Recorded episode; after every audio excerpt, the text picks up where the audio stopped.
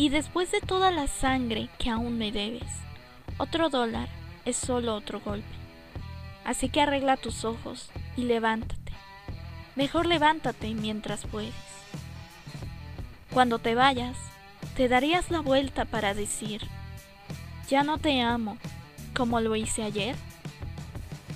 Traducción de un fragmento de la canción I Don't Love You de My Chemical Romance.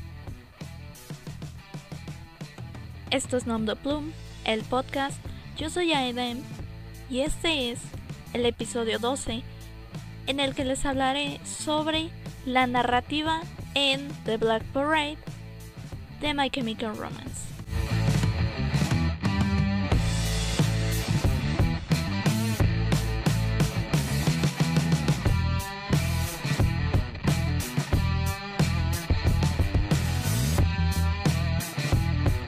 Como saben, aquí no solo hablamos sobre libros, en su mayoría sí hablamos efectivamente sobre libros, pero también hablamos de otro tipo de manifestaciones artísticas.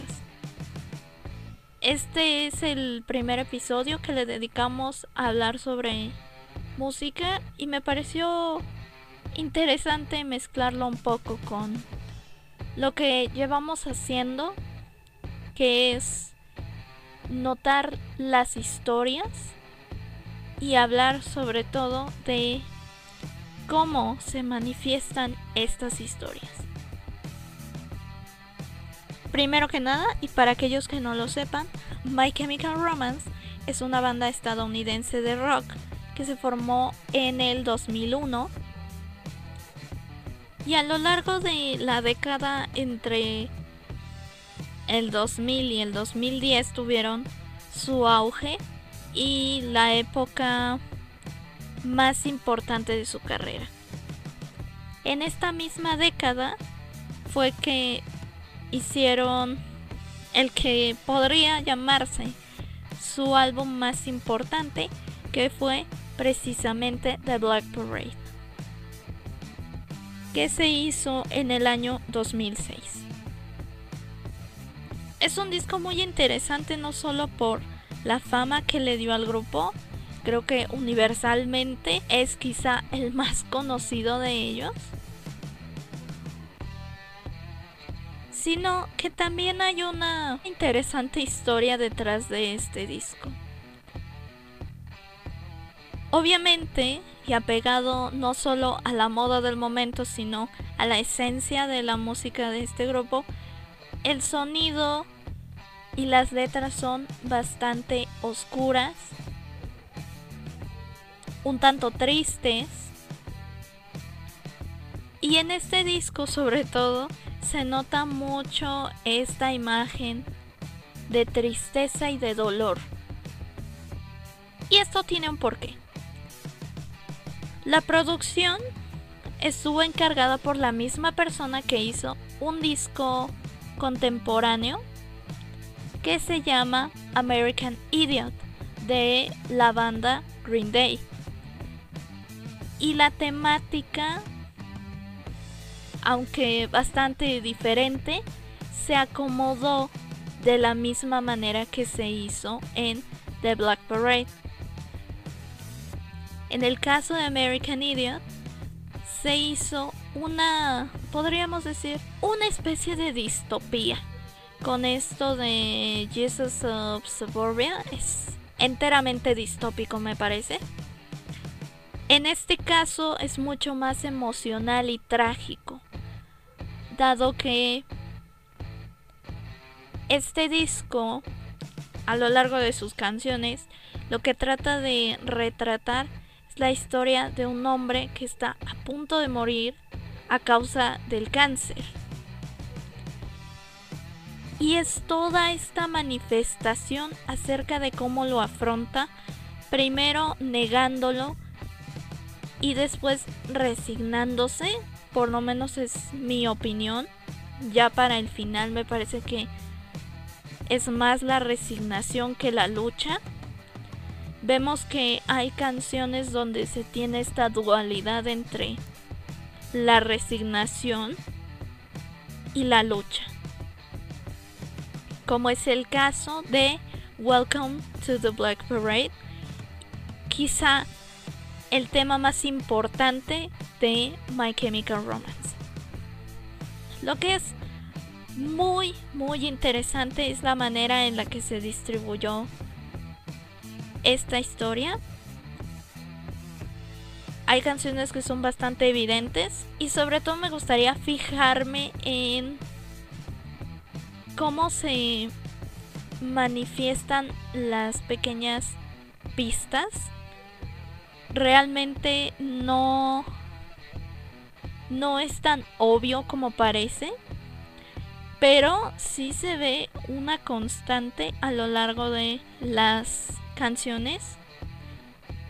The End, la primera canción, es especialmente interesante porque está registrada con un punto final, que esto también es importante. No es gratuito, por supuesto que no lo es.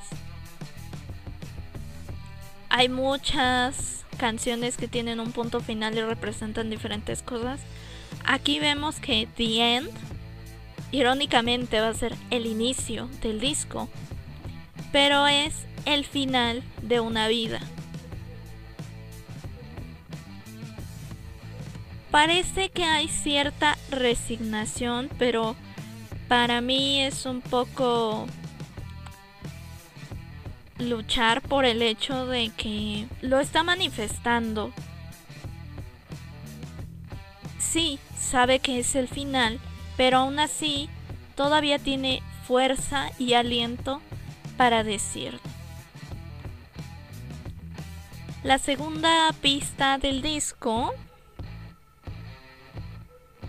que de hecho es algo muy muy curioso, que al principio la canción iba a ir en un tono completamente diferente. Iba a ser parte de una crítica social y luego se empezó a convertir en algo bastante diferente. Esta canción tiene un tono un poco retador, me parece. En esta parte que pregunta, ¿recibiste lo que mereces?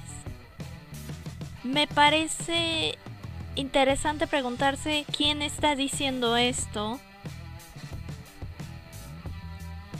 si este personaje que está muriendo o es otra voz. Vamos a ver que hay canciones donde hay otras voces hablando. Y no es que el personaje se esté volviendo loco, esto es más un recurso poético que se suele utilizar, donde se hacen una especie de diálogo. Sobre todo me llama la atención si está hablando él porque hay una parte donde dice, ¿has oído la noticia de que estás muerto? No sé si sea su conciencia, si sea él hablando con él mismo o si es la muerte, aunque a mí me parece que es su cabeza.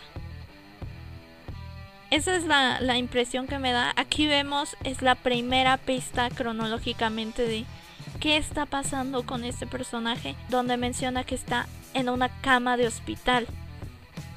Vemos que este personaje está esperando la muerte en una cama de hospital, lo cual nos dice mucho, aunque no es una gran pista de lo que está sucediendo. La tercera canción es This is How I Disappear.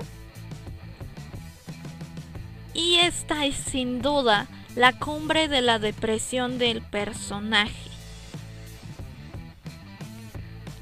Aquí el personaje se siente profundamente solo y siente que cuando muera no habrá mucha gente que lo extrañe. en esta parte sobre todo que dice, y vivo mi vida solo para siempre. Aquí se nota completamente el tono de soledad y que esta soledad pues no le es nada grata podría serlo, pero definitivamente no lo es.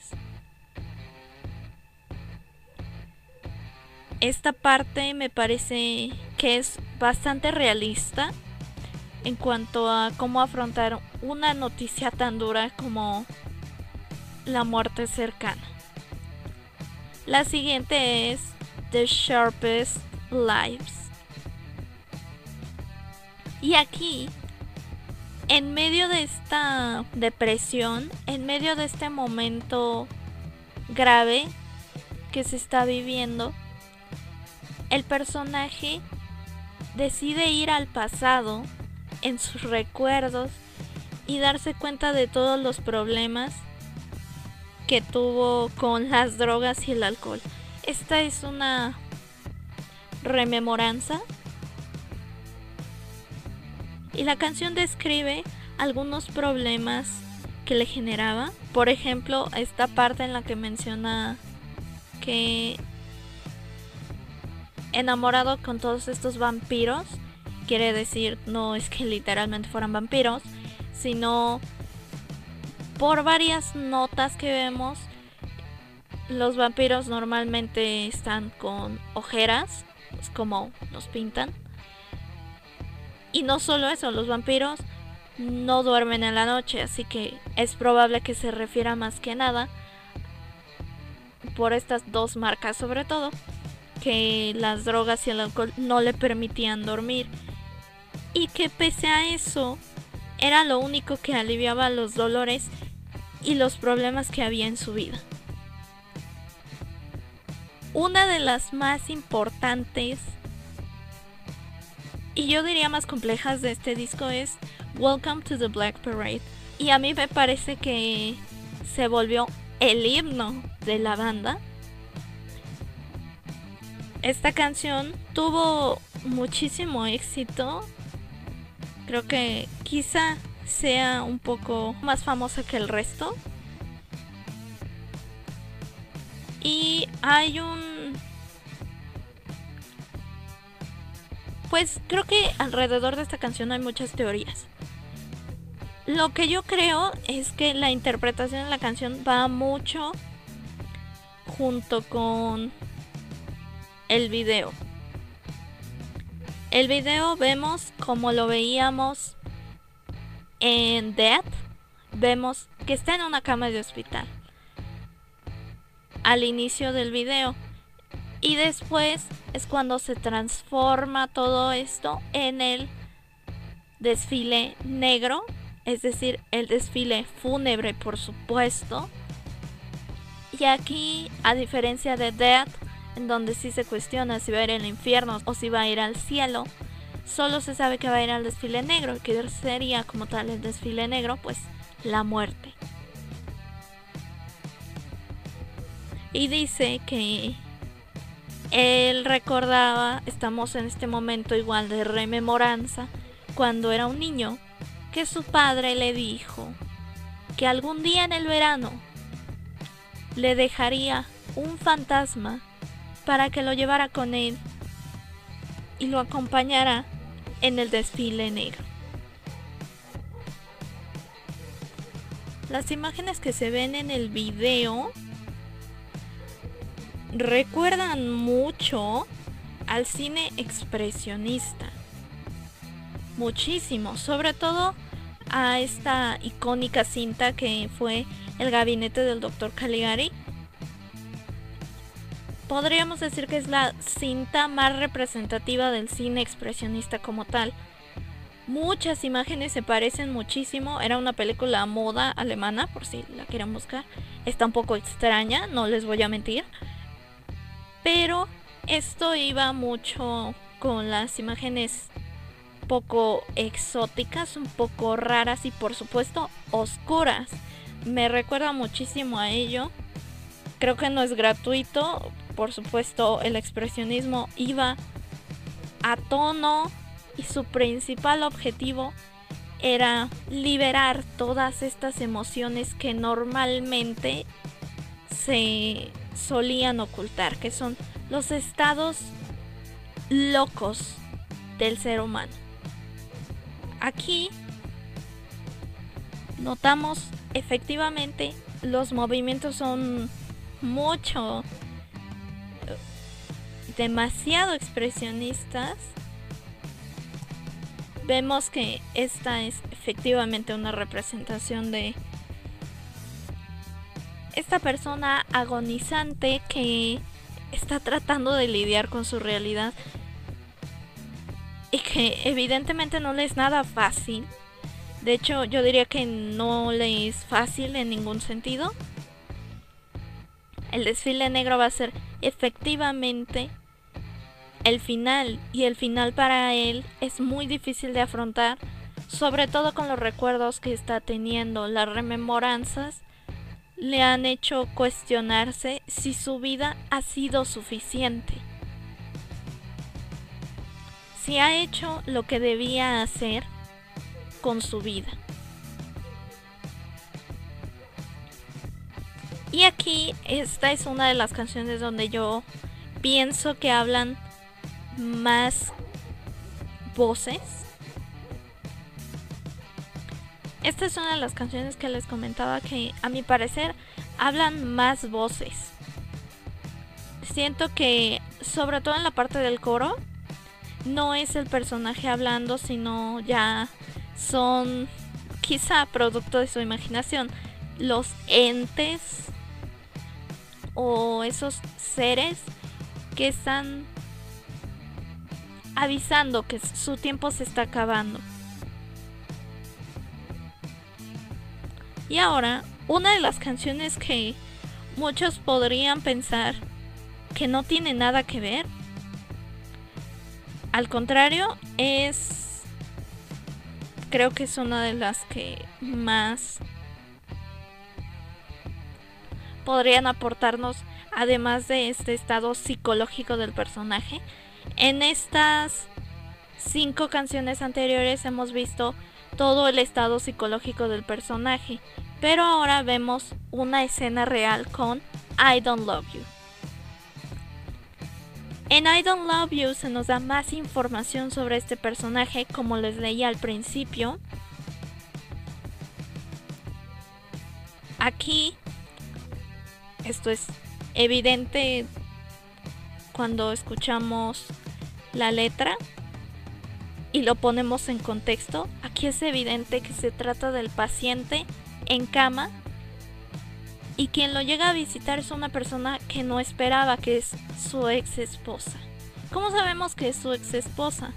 Porque, como les leí, hay una parte donde dice que otro dólar es solo otro golpe, quiere decir que él ha estado pagando de alguna manera.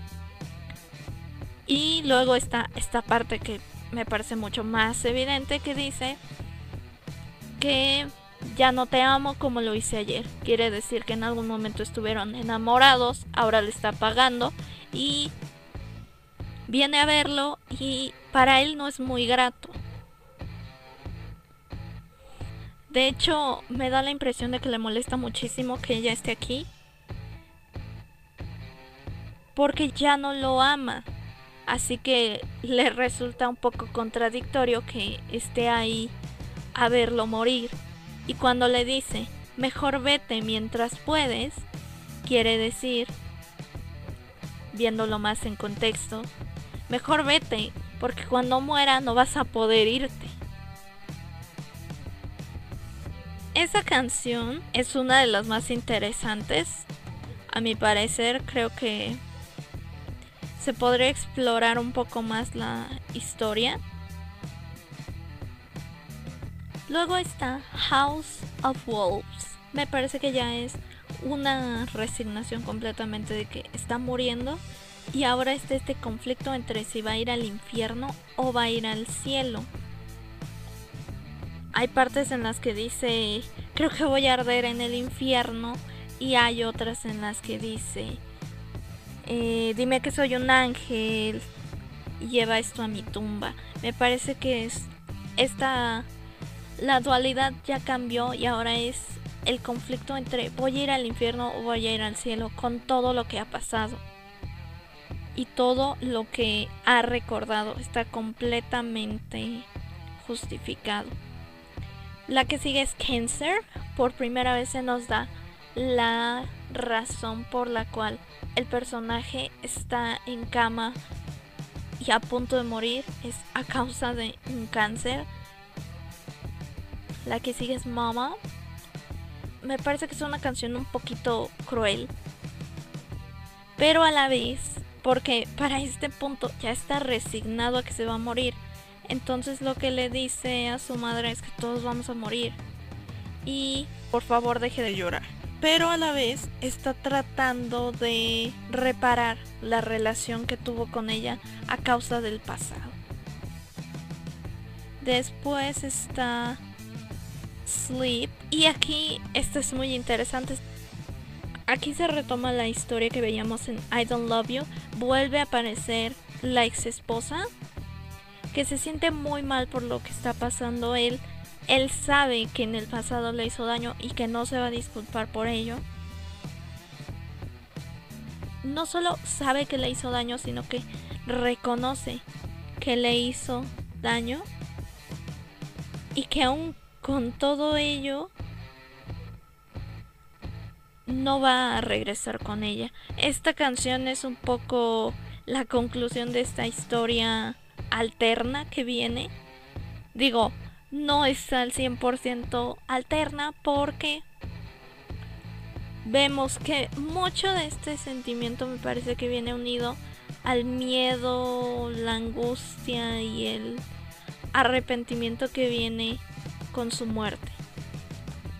Luego vemos en Teenagers, vemos otro retroceso en el que él está recordando su adolescencia y probablemente fue esto lo que lo llevó a las drogas, lo que veíamos en las canciones anteriores.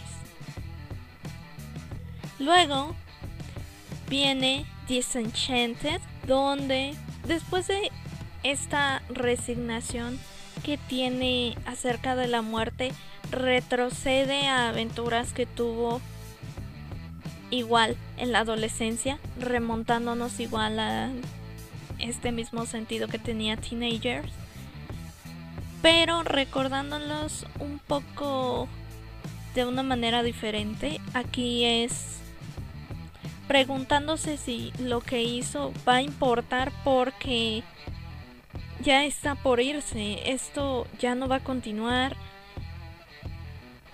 y ya no hay nada que decir. Vemos ya una total resignación y un momento duro en la vida de una persona.